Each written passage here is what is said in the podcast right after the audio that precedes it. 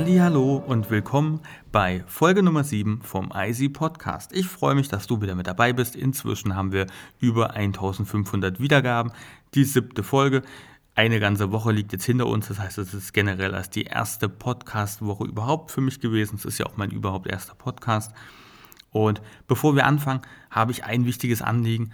Ähm, sorry für die kleine Einlage an Rockmusik in Folge Nummer 6. Mir hat gestern jemand geschrieben, noch am Abend, er hat sich tierisch erschrocken, weil ich ja den Podcast eigentlich relativ ruhig aufnehme. Und auf einmal kam da so ein Stück Rockmusik. Das wollte ich natürlich nicht. Ich wollte nicht, dass irgendjemand vom Stuhl fällt. Das tut mir auch leid. Ich finde es aber ähm, cool, dass man mir dann wenigstens schreibt. Also, falls das jemand nicht mitbekommen hat, was das war, einfach mal ganz kurz ein bisschen die Lautsprecher runterdrehen, denn hier kommt nochmal das kleine Stück Rockmusik von gestern.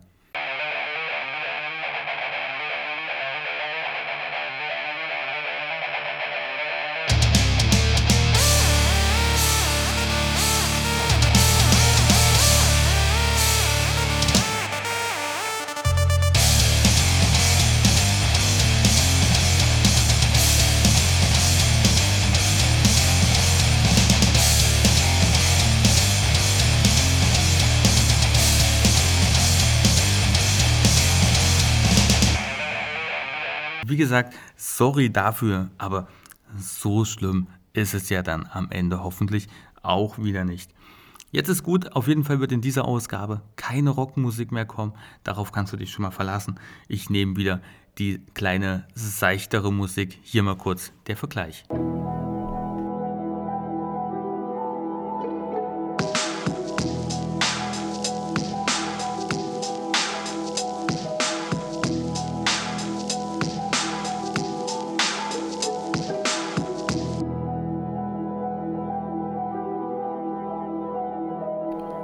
Ist aber wieder genug mit Musik. Ähm, es ist ja jetzt schon wieder mehr Musik, als in den anderen Ausgaben sonst immer in der ganzen Folge vorkommt. Du merkst aber dennoch, ich werde langsam warm mit dem Thema Podcasten. Es macht mir Spaß. Ich freue mich auch, dir jetzt hier schon wieder ähm, eine neue Folge liefern zu können. Ich finde auch im Moment ganz ehrlich den Rhythmus von ja, eine Folge am Tag, zumindest Montag bis Freitag, wenn keine Feiertage dazwischen sind, finde ich ehrlich gesagt derzeit ganz angenehm. Und ich habe es ja, glaube ich, in der letzten Folge schon gesagt, solange ich darauf Bock habe, solange mache ich das in dem Rhythmus. Wenn ich merke, dass das ähm, so nicht mehr geht, also dass ich halt keinen Spaß dran habe oder dass mir wirklich gar nichts mehr einfällt, wobei ich daran irgendwie nicht glauben kann, dann werde ich ähm, Bescheid sagen, dann werde ich hier einen richtigen festen Intervall ähm, ähm, mir überlegen. Das bedeutet, dann wird es vielleicht nur noch eine Folge pro Woche geben, die dann etwas ausführlicher, vielleicht etwas länger. Oder es wird nur noch eine Folge innerhalb von 14 Tagen kommen. Oder eben nur noch jeden zweiten Tag eine Folge. Und so weiter und so fort. Es gibt ja genügend Möglichkeiten. Auf jeden Fall möchte ich, dass es einen festen ähm, Ablauf gibt, den wiederum, den kenne ich aber selbst ja noch nicht. Ich weiß ja noch nicht, wie ich es, ähm, ähm, wie ich es gerne haben möchte. Und deswegen mache ich jetzt einfach so, wie es halt gerade geht. Hau halt einfach eine Folge nach der anderen raus. Ich sehe es jetzt auch nicht ein, die Folge aufzuzeichnen und für nächste Woche abzuspeichern und dann morgen wieder eine Folge aufzuzeichnen und die speichere ich dann für in zwei Wochen ab. Weil dann habe ich ja ähm, und jetzt bitte alle Mathematik-Genies weghören, aber dann habe ich ja in den nächsten 14 Tagen alle Folgen für die nächsten drei Jahre aufgezeichnet. Das ist in meinen Augen nicht sinnvoll. Ähm, genau, weil ich gerade ähm, sage, ich merke, dass ich zwischen den Sätzen ähm und hm und hm dass das immer wieder so rüberkommt, das kriege ich mit, das merke ich selbst. In dem Moment, wo ich es gesagt habe, kann ich es aber schlecht zurücknehmen und rausschneiden möchte ich es nicht. Wie gesagt, ein Podcast sollte nicht viel länger in der Produktion dauern, als er am Ende auch als Ausgabe verfügbar ist. Deswegen mit den ähm, einfach arrangieren, wenn es dir möglich ist. Ich probiere anstatt einem M natürlich immer mehr zwischendurch auch einfach eine Redepause zu machen Das ist jetzt zum Beispiel gerade so eine gewesen. Und, denn dann kann ich einfach das ähm überspielen. Ich fühle mich aber auch wohler, wenn ich einfach kurz ähm, sage. Gut, hätten wir auch dieses spektakuläre Thema ähm, abgeschlossen. Da war es wieder. Ganz toll. Das kann ja eine Folge werden, wenn ich jetzt die ganze Zeit bewusst darauf achte. Mm. Ich habe mir überlegt, ganz kuriose Geschichte. Ich habe jetzt diesen kleinen Audioteil hier, den habe ich jetzt eben schon mal aufgezeichnet und dann wieder gelöscht. Denn ursprünglich habe ich gesagt, wir machen jetzt eine komplette Folge so nach dem Motto Finger weg. Das heißt, das heißt ja, wenn du irgendwas nicht machen sollst, sagt man dir, ja, lass lieber die Finger weg davon, das könnte gefährlich sein oder irgendwas, oder das darf man nicht, das macht man nicht. Deswegen dachte ich, ich nenne die ganze Folge Finger weg.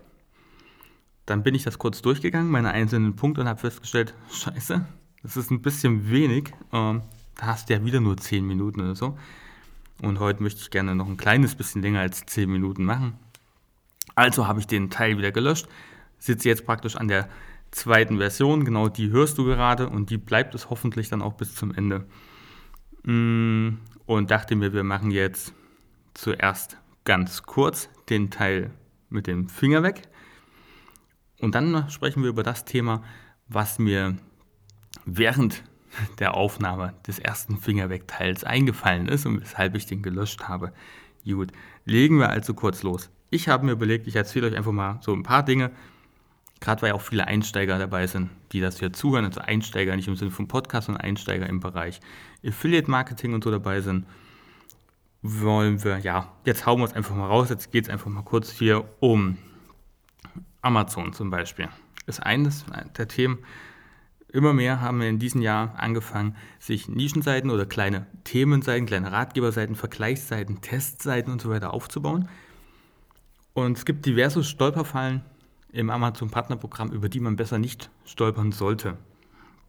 Eines davon ist, dass man bitte, bitte die Buttons, also die Kauf-Buttons, Warenkorb-Buttons, Detailseiten-Buttons, dass man die, die zu Amazon führen, dass man da bitte nicht draufschreibt Preis prüfen oder jetzt Preisabfrage starten oder eine ähnliche ähm, Variation. Denn den Preis könnt ihr ja über die API sowieso auf eurer Seite mit ausgeben. Und wenn der User auf so einen Button klickt, kommt er ja auf die Amazon Produktseite. Und er bleibt ja nicht bei euch und prüft den Preis, der dann angezeigt wird oder irgendwas. Das heißt, dieses Preisprüfen dient ja lediglich dazu, dem Nutzer eine falsche Funktion vorzutäuschen. Denn der User kommt auf die Seite, der User sieht die Vergleichstabelle zum Beispiel, sieht da drin keine Preise, sieht aber den, den Button Preis prüfen. Was denkt er wohl, wenn er auf den Button klickt? Richtig, dass ihm dann der aktuelle Preis angezeigt wird. Aber ja, da wird es ihm auch, denn er landet ja dann auf der Amazon-Seite und sieht ja dort den Preis. Das war aber nicht der Gedanke, den der User hatte. Der User hatte den Gedanken, dass ihm der Preis noch auf der Affiliate-Seite gezeigt wird. Ihr steigert eure Klickrate natürlich, Klar, wenn dem User das Produkt sowieso gefällt, dann wird er es dann auch kaufen. Das heißt, es könnte passieren, dass ihr auch die Verkaufszahlen steigert. Aber ihr zeigt dem Nutzer zum einen nicht, ähm, was wirklich Sache ist, nämlich dass ihr ihn einfach nur zu Amazon schickt. Ihr zeigt auch mit dem Button sowieso noch nicht an, dass der User beim nächsten Klick bei Amazon landet, denn auch das ist wichtig. Amazon selber sagt ja, ihr könnt Buttons und so ja verändern und selbst beschriften, aber es muss dem Nutzer immer gezeigt werden, wo er mit einem Klick landet, nämlich bei Amazon. Deshalb schreibt doch auf eure Buttons einfach drauf, ähm, jetzt bei Amazon ansehen oder Details bei Amazon ansehen oder wenn ihr kürzere Buttons haben wollt, beschriftet die doch einfach mit Details oder mit jetzt ansehen und macht vorne oder dahinter an dem Button einfach das kleine Amazon A, also dieses Icon von Amazon. Ihr müsst ja nicht das ganze Amazon-Logo draufhauen. Dann wäre das auch geklärt. Auf jeden Fall Finger weg von Buttonbeschriftungen wie Preis prüfen. Da hilft dann auch kein Sternchen dahinter und davor und dann die Info im Footer, dass das ein Affiliate-Link ist. Sowas ist einfach nur Bullshit. So, der nächste Punkt, und da bleiben wir noch kurz bei Amazon, denn was ich auch jetzt gestern wieder unter die Nase gerieben bekommen habe, war eine furchtbar ähm, bescheidene Affiliate-Seite, wo du, wenn du auf Zurück drückst, einfach ein Pop-up aufgeht mit Amazon drin und natürlich der Cookie auch getroppt wird in dem Pop-up. Oder das nächste dann einfach wieder eine, drückst auf zurück und du kommst direkt zu Amazon, obwohl du eigentlich nur auf einer anderen Seite von dem Projekt warst und eigentlich wirklich nur einen Schritt zurück wolltest. Oder weil du aus Google gekommen bist, du hast auf die Affiliate-Seite geklickt, hast nichts gefunden, bist, wolltest zurück zu Google und wo landest du? Du landest bei Amazon. Ey, Leute, dann am Ende, es ist jetzt kurz vor Weihnachten, wisst ihr, und dann kriegt Amazon raus und dann hängt ihr wieder da und, und heult rum, weil euer Partnernet-Konto gesperrt wurde. Das geht einem dann ja wieder tierisch auf den, auf, den, auf den Sack, ehrlich gesagt. Deshalb bescheißt doch einfach nicht eure Leser. Das bringt euch nichts. Ich weiß, die Intention ist zum einen, ihr wollt eine Absprungrate bzw. eine Back to the SERP Rate ähm, wollt ihr einfach minimieren. Sozusagen setzt ihr sie ja auf Null. Das heißt, wer jetzt daran glaubt, dass es ein Ranking-Faktor ist, wenn man von Google auf eine Webseite kommt, dort zurückdrückt und wieder bei Google landet, dann seid ihr ja zurück in die Suchergebnisse gegangen. Und das heißt ja, das ist ein negatives Signal oder es ist überhaupt ein beeinflussendes Signal für Google. Und wenn der User nichts findet und wieder zurückgeht, könnte das negativ sich aufs Ranking auswirken. So heißt es ja. So. Aber ganz ehrlich, wer beim gesunden Menschenverstand ist, was denkt denn Google von Seiten, wo nie ein Besucher wieder zurückkommt?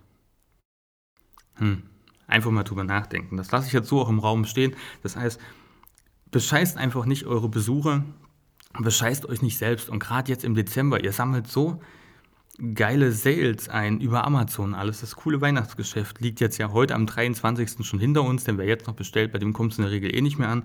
Das heißt, ihr habt jetzt den ganzen Dezember so richtig schön ähm, Geld verdient. Ne? Und im Januar loggt ihr euch in euer Partnernet-Konto ein und ihr kommt einfach nicht mehr rein. Das heißt, all das, was ihr jetzt gesät habt, könnt ihr dann halt nicht mehr ernten. Das ist doch völliger Quatsch. Das ist doch absurd.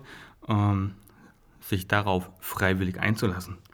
Baut vernünftige Seiten und ihr werdet auch vernünftig ähm, was schaffen können, um es einfach mal so auszudrücken. Wollte jetzt nicht schon wieder Geld verdienen sagen. Gut, das wäre der zweite Punkt auf meiner Liste gewesen, der Klick zurück, den also Finger weg. Ähm, noch so ein kleines Ding, wenn ihr Produktbilder zeigt auf euren Affiliate-Seiten, tut mir einen Gefallen. Ihr könnt ja auf die Produktbilder eine kleine Lupe als Icon drauf machen. Diese signalisiert ja dem Nutzer, Jung, wenn du auf, den, auf das Bild klickst, dann wird es dir vergrößert dargestellt. Richtig? Richtig. So. Was ist aber wieder scheiße? Wenn der Nutzer eine Lupe sieht, er klickt auf das Bild und er landet bei Amazon. Damit habt ihr wieder was vorgetäuscht, was nicht der Fall ist. Damit verstößt ihr auch gegen die Richtlinien von Amazon, denn ihr habt einen Link gesetzt, der zu Amazon führt, ohne dem Nutzer zu zeigen, dass er dabei zu Amazon kommt.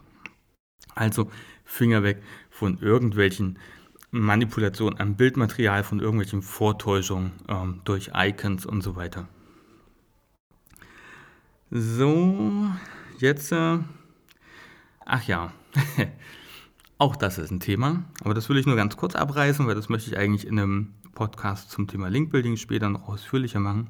Ähm, Gerade die Einsteiger, wenn ihr zu einem Keyword mit eurer Domain ranken wollt, verzichtet doch darauf, eure Backlinks rein ausschließlich mit Keyword-Links aufzubauen. Das heißt, verlinkt doch bitte nicht immer hart auf eure Roboter-Staubsauger-Test mit Roboter-Staubsauger-Test als Linktext, sondern verwendet doch einfach eure ganz normale Domain, eure ganz normale URL in vollständiger Länge als Linktext. Verlinkt also nur URLs. Erstens, der User sieht sowieso, ähm, dass es sich dann um einen Link handelt, weil das vermutet man einfach, wenn da HTTP steht und er wird draufklicken. Das heißt, er bekommt besseren Traffic wahrscheinlich als bei einem normalen Keyword-Link. Und zweitens, wenn ihr in der URL sowieso die Begriffe drin habt, zu denen ihr ranken wollt, dann habt ihr indirekt ja auch einen Keyword-Link bekommen. Aber macht sowas nicht, ähm, dass ihr mit harten Ankertexten auf eure Seiten verlinkt.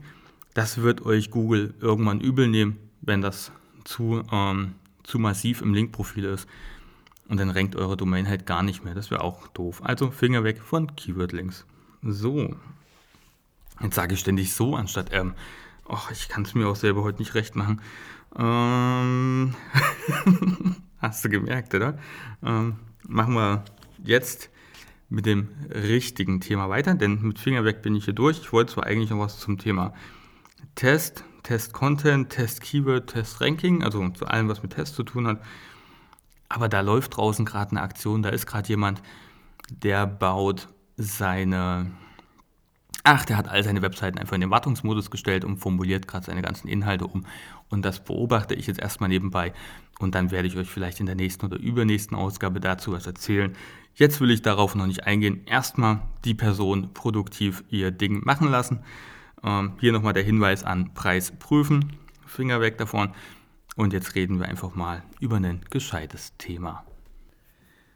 Ich möchte gerne mit euch über das Thema Domains snappen, beziehungsweise über das Thema, was mache ich eigentlich mit Domains, die ich gesnappt habe, also mit den Domains, die ich mir über einen Backorder-Dienst geholt habe, wie jetzt zum Beispiel backorder.de oder über Nixel.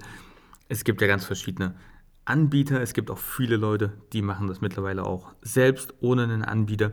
Ähm, und ja, die Frage ist halt, was mache ich eigentlich mit diesen Domains, wenn ich sie denn dann bekommen habe? Dazu fangen wir einfach mal ganz von vorne an, da ich ja nicht weiß, inwieweit jemand, der zuhört, immer schon Erfahrungen in dem Bereich hat. Deswegen möchte ich erstmal ganz kurz klären, warum kommt man überhaupt auf die Idee, sich eine Domain zu snappen, beziehungsweise was sind das eigentlich für Domains, die man sich da ranholt. Und da ist eigentlich ganz einfach erklärt. Es gibt immer, also genauso wie jeden Tag zigtausend neue Domains registriert werden, genauso laufen weltweit jeden Tag auch x beliebig viele Domains aus. Und die Domains wurden ja irgendwann vielleicht auch mal verwendet. Klar, gibt auch genug Domains, die auslaufen und nie projektiert wurden, das heißt, wo nie eine Webseite drauf war. Aber es gibt eben viele, die laufen aus und waren halt einfach mal richtig gut projektiert. Und ich beschränke mich jetzt einfach mal so auf DE-Domains und da kann ich dir sagen, hast du ganz gute Karten, wenn du über backorder.de gehst oder eben über Nixel zum Beispiel und die Domains dir dort holst, denn da kannst du zum einen vorausschauen, wann laufen welche Domains aus. Das heißt, du kannst da, ich weiß gar nicht jetzt, ob man schon einen ganzen Monat oder so, ob man ganze vier Wochen vorausschauen kann oder nicht, aber kannst dir einfach mal nachschauen.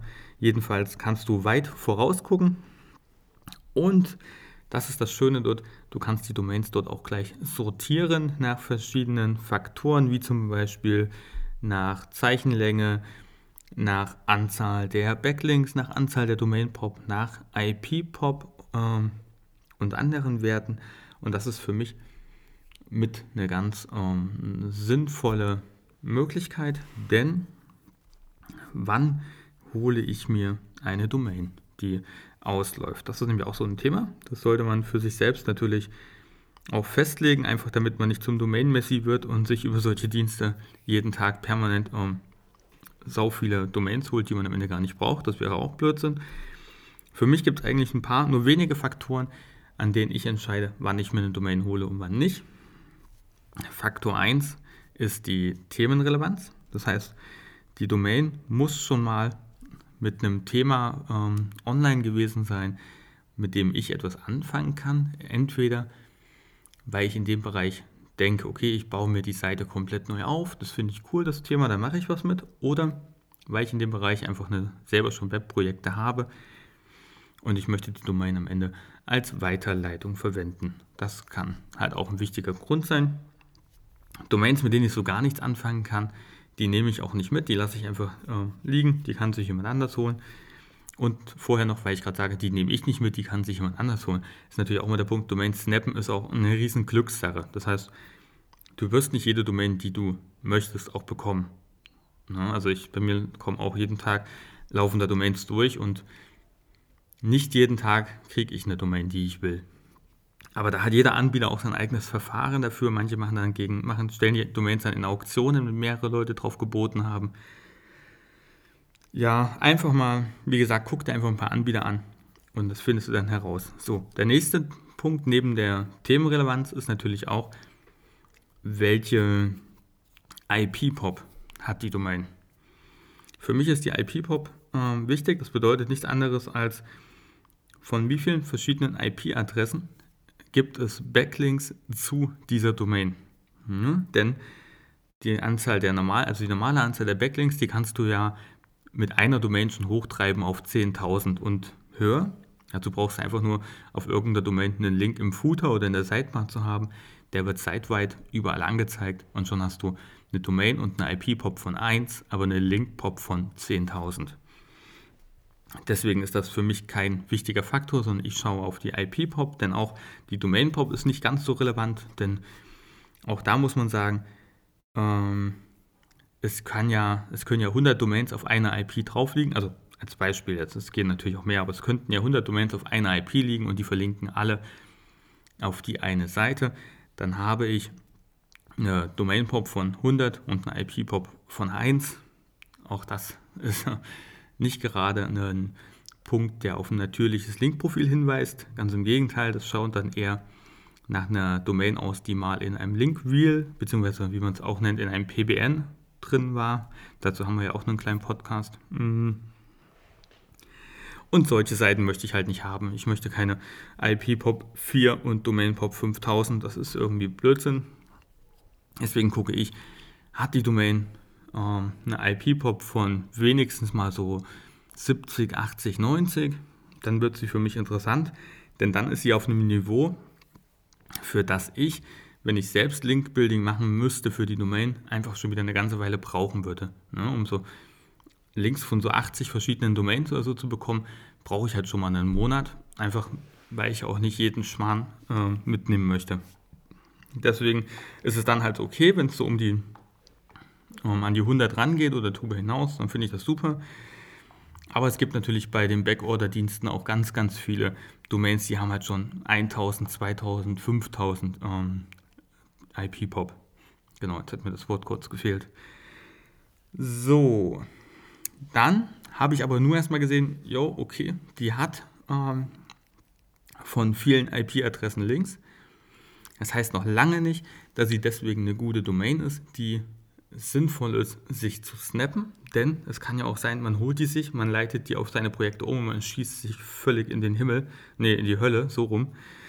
Auch das kann passieren. Deswegen, bevor ich mir eine Domain, also mich entscheide, die will ich haben, nehme ich jetzt die Domain und mache einen Backlink-Check. Das heißt, ich gehe zu Ahrefs, ähm, gebe die Domain da ein, gucke mir dann gleich die ganzen, also guck da erst nochmal an, hat die vielleicht auch noch eigene Redirects, also leiten von woanders auch noch Domains auf die um, denn auch die könnten die Qualität maßgeblich negativ wie auch positiv beeinflussen. Dann gucke ich mir die einzelnen Domains an, die auf sie verlinken. Das sieht man ja, wenn man bei Ahrefs in der Sidebar rechts, äh, nee, links einfach auf ähm, Domains geht. Dann kriegt man die alle aufgezeigt. Und da kann man ja dann wieder schauen, sind die Backlinks, die sie hat, themenrelevant kommen sie vielleicht von irgendwelchen FSK 18 Seiten und die Domain ist selber keine FSK 18. Ähm, sind es Finanzlinks, die da drauf leiten, obwohl ich eigentlich hier eine Kinderspielzeugseite habe? Auch das wäre so gegensätzlich, das verträgt sich nicht so gut. Sind es alles nur irgendwelche Branchenbücher? Sind es nur irgendwelche Pressemitteilungen? Sind es vielleicht irgendwelche Foren-Accounts? Sind es nur gute Fragelinks? Sind es nur so Telefonbuchgeschichten? Das sind alles oder sind es eben einfach Backlinks aus größeren Medien, von relevanten anderen Blogs, aus Blogbeiträgen direkt heraus und so weiter. Dann gucke ich mir natürlich auch das Linkprofil an sich in seiner Verteilung an. Das heißt, wie viele Deep Links, wie viele Startseitenlinks zum Beispiel hat die Domain.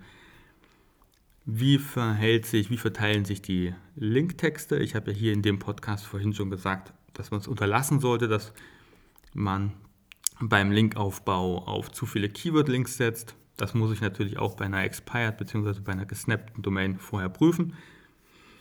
Denn wenn da schon alles ist, ähm, alles kaputt ist, dann brauche ich sie auch nicht mehr haben. Also gut, dann habe ich das gemacht. Natürlich, entweder davor oder danach gucke ich im Archiv noch nach. Das heißt, ähm, ich schaue nach, wie sah die Webseite früher aus, was war auf der Seite wirklich drauf, wie viel Content war das? Wem gehörte die Seite vorher? Hm, über was wurde auf der Seite genau geschrieben? Ist es eher so eine allgemeine Seite oder ist es eher so richtig tiefgehendes Wissen? Das sind, ist es irgendeine Behörde gewesen? Auch das sollte man immer abschätzen, ob es irgendeine Behörde war, ob es irgendeine staatliche Stadtseite war oder irgendwas. Hm, und auch, worauf hat die Seite selber früher verlinkt? Das heißt, ruhig auch im Archiv dann schauen, wohin führen denn Links, die auf der Seite platziert sind? Vor allen Dingen die externen Links, denn auch da kann man ziemlich viel Schindluder mit treiben und das will man sich irgendwie nicht so in die eigene Historie mit vererben lassen, was man ja bei einer, ähm, bei einer Weiterleitung später tatsächlich sonst machen würde. So, bevor ich jetzt nochmal verhaspel. Hm, gut, jetzt haben wir die Domain also gefunden. Jetzt backordern wir die Domain und haben halt das Glück, dass wir sie jetzt bekommen haben. So, gesetzt dem Fall sollte man nun ja die Entscheidung treffen, was mache ich eigentlich mit dieser Domain? Und auch da gibt es verschiedene Möglichkeiten. Ich sage mir immer so, es gibt drei mögliche Wege. Weg Nummer, also und jetzt auch der, also es hat jetzt nichts mit sinnvoll oder nicht sinnvoll zu tun, sondern erstmal nur Weg Nummer eins. Ich nehme die Domain einfach nur und leite sie inklusive aller ihrer ehemaligen Unterseiten und so weiter, leite sie komplett auf das mein eigenes neues Projekt auf die Startseite um. Das wäre Weg Nummer eins. Weg Nummer zwei, ich erstelle in meinem Projekt eine thematische Seite, also eine Themenseite, eine Hubpage, irgend sowas und leite die alte Domain inklusive aller URLs direkt auf die Hubpage um. Das wäre Weg Nummer zwei. Oder Weg Nummer drei, ich projektiere die Domain einfach wieder komplett neu und orientiere mich dabei natürlich an den altbestehenden oder an den ehemaligen Inhalten. Und ja, das sind mal so die drei Wege. Die drei Wege möchte ich mit dir jetzt gerne noch so mit Pro und Contra durchsprechen und dann sind wir bald schon wieder mit dem Kernthema für den Podcast durch. Aber erstmal jetzt äh, ganz, ganz kurz einen Soundfile hier rein. Dann kann ich nämlich was trinken und anschließend sprechen wir über die drei verschiedenen Wege.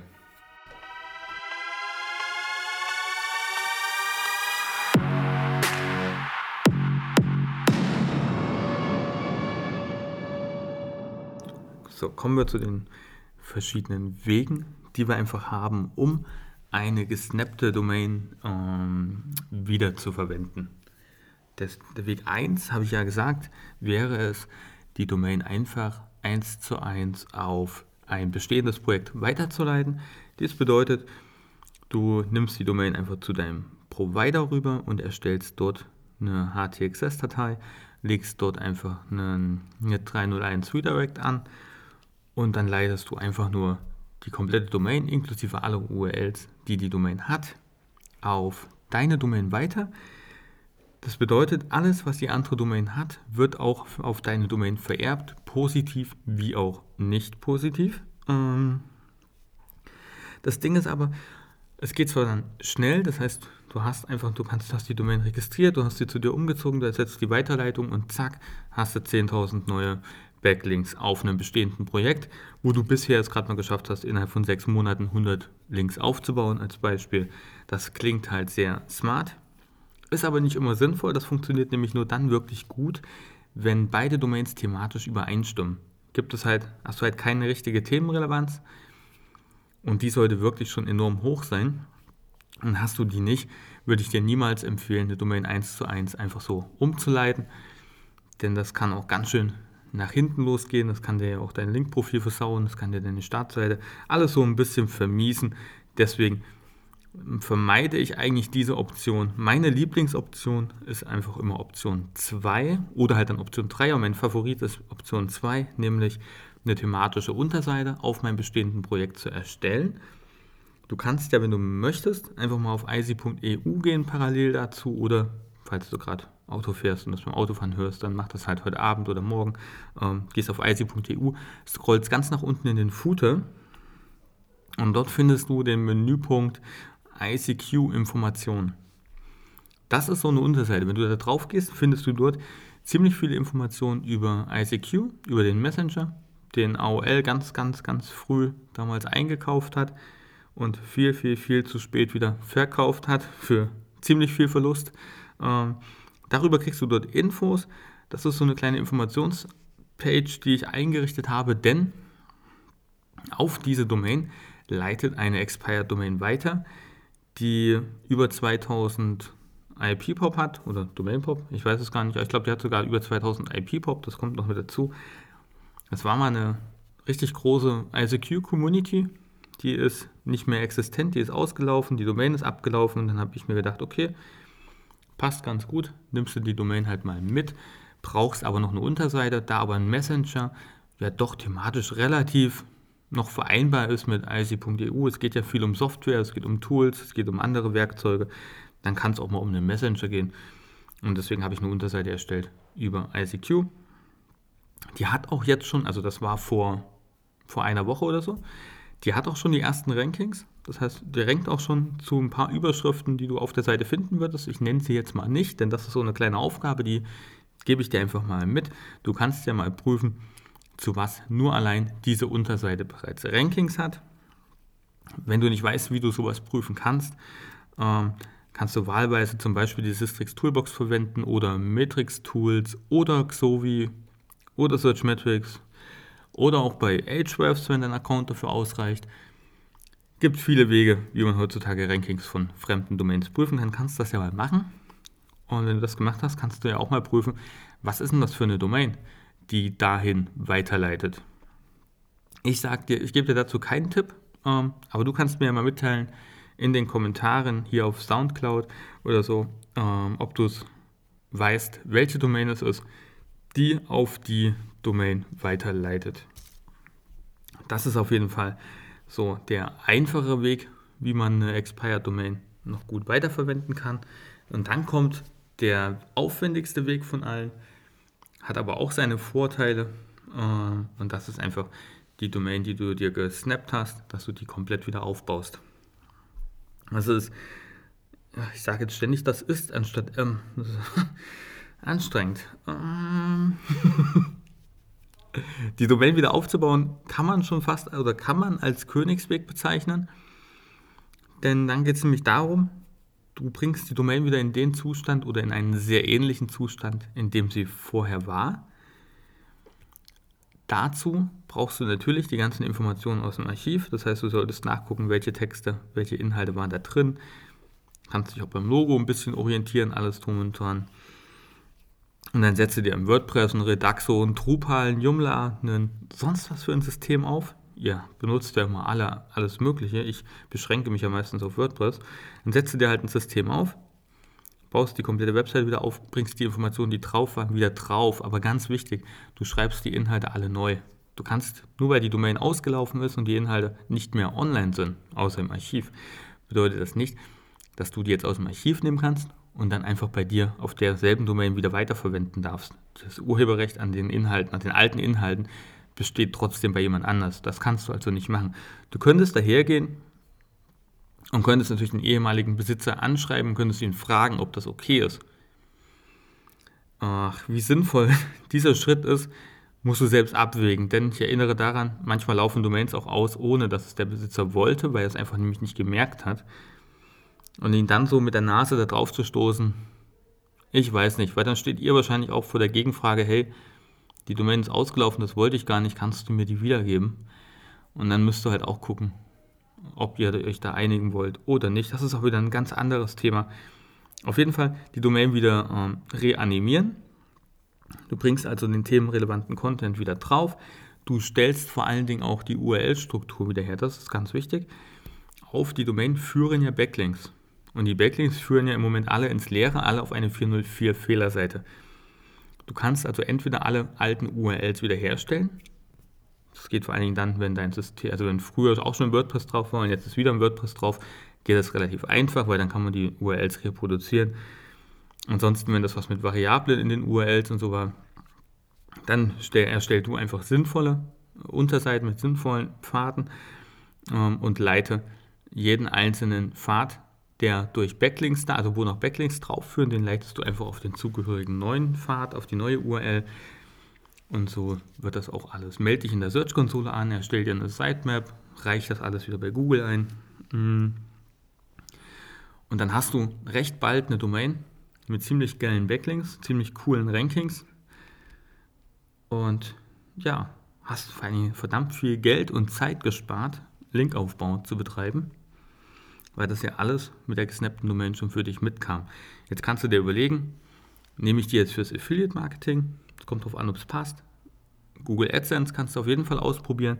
Denn wenn die Domain schon wieder gut, richtig gute Rankings hat, hat sie ja wahrscheinlich auch Traffic. Das prüfst du in Analytics dann einfach nach. Setzt Google AdSense drauf und dann kannst du wenigstens pro Klick bezahlt werden.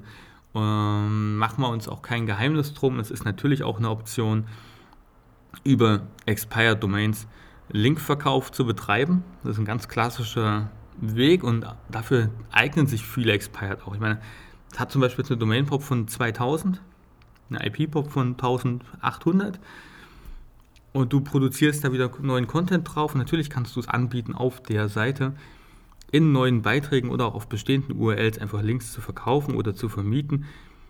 Das wollen ja viele Leute. Ich meine, die Leute gucken heute, hey, wie stark ist die Domain und ich würde da gerne Links drauf kaufen und viele gucken auf den Sichtbarkeitsindex, das kommt ja auch noch dazu.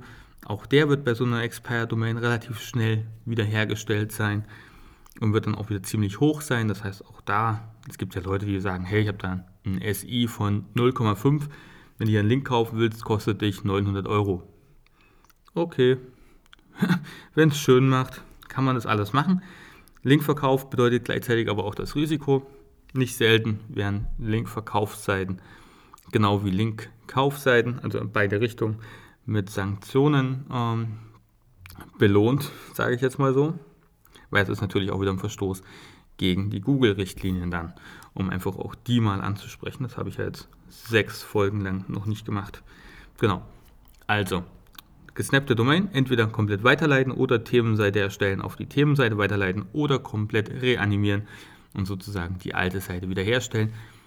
Ganz wichtiger Disclaimer jetzt am Ende noch, bevor du dir eine Domain holst, auch egal ob gesnappt oder ob neu, guck beim deutschen Patent- und Markenamt, ob eine Marke vorliegt, ob ein Markeneintrag vorliegt, auf, nicht nur auf die Domain, sondern auch auf den Namen, der in der Domain vorkommt, damit du dir da nicht ähm, in voller Euphorie noch eine Abmahnung oder Schlimmeres einhandelst, weil du Markenrechte verletzen würdest. Mehr ist zu dem Thema so nicht zu sagen. Ähm, das wäre jetzt eigentlich der Moment, wo ich kurz Musik einspielen würde, mache ich aber nicht. Ich habe ja schon einmal mehr eingespielt, als ich es überhaupt vorhatte. Deswegen kommen wir jetzt einfach zum Ende dieser siebten Folge. Ich muss sagen, mir hat es heute wieder extrem viel Spaß gemacht, den Podcast aufzuzeichnen. Ich hoffe, dir macht der Podcast inhaltlich Spaß.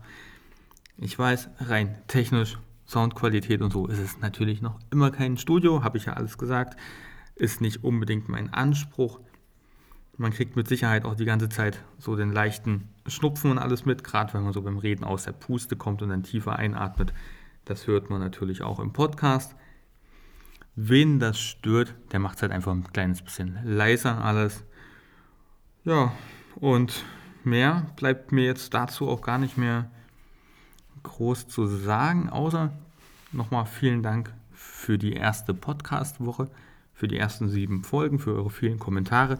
Ich würde mich freuen, wenn du auch diese Folge wieder kommentierst, wenn du Fragen hast, wenn du sie likest, wenn du den Podcast weiterempfiehlst. Du kannst ja zum Beispiel auf icy.eu slash podcast, da findest du ja alle Informationen dazu. Die Seite kannst du ja auf Facebook, Twitter oder so teilen, aber nur, wenn du das möchtest. Ich bettel jetzt zwar gerade drum, aber ich kann dich nicht dazu zwingen. Ansonsten möchte ich dir noch ähm, ein schönes Weihnachtsfest wünschen, denn jetzt, wie gesagt, wir haben den 23. Morgen ist Heiligabend, dann kommen die zwei Weihnachtsfeiertage. Da wünsche ich dir auf jeden Fall alles Gute, komme ein bisschen runter, ruhe dich ein bisschen aus, nimm Abstand zu deiner normalen Arbeit, zum Alltag. Genieß die Zeit mit Familie, wenn du hast, mit Kindern ähm, oder Besuch Eltern, wen auch immer. Es gibt ja diverse Möglichkeiten, Weihnachten einfach mal anders zu verbringen als die normalen Tage. Dann steht der 27., 28., 29. und 30. vor der Tür. Das sind für mich so relativ normale Tage wieder, in diesem Jahr zumindest. Das heißt, ich werde auf jeden Fall mich nochmal mit einem Podcast melden. Solltest du in den Urlaub fahren und den Podcast dann nicht mehr hören, wünsche ich dir jetzt schon mal einen guten Rutsch, wie man so schön sagt, ins Jahr 2017. Wenn wir uns nochmal hören, dann wünsche ich dir das dann im nächsten, übernächsten bzw. im letzten Podcast von diesem Jahr. Ansonsten, wie gesagt, jetzt schon mal einen guten Rutsch. Komm gut ins neue Jahr rüber. Ähm, vergiss die ganzen Vorsätze nicht. Ich habe ja auch so ein paar Vorsätze gehabt. Das habe ich dir ja in Ausgabe 6 im Ausblick Andere machen einen Rückblick, ich mache einen Ausblick. Da habe ich dir ja ein bisschen was dazu schon ge gesagt gehabt. Ich werde mit Sicherheit auch die nächsten Tage jetzt nochmal drüber sprechen. Ja, gut, damit möchte ich die Folge jetzt gerne beenden. Lang genug ist sie geworden. Ich glaube, es ist die längste Folge. Ich gucke immer zwischendurch nicht nach, wie lang sie ist. Deswegen vermute ich mal, es ist die aktuell längste Folge von allem. Wir hören uns in Folge Nummer 8. Heute weiß ich noch nicht, worum es gehen wird. Aber ich werde auch die drei Tage ohne Podcast jetzt mal genießen und danach geht es erstmal direkt wieder weiter. In diesem Sinne, mach's gut und bis zum nächsten Mal. Tschüss.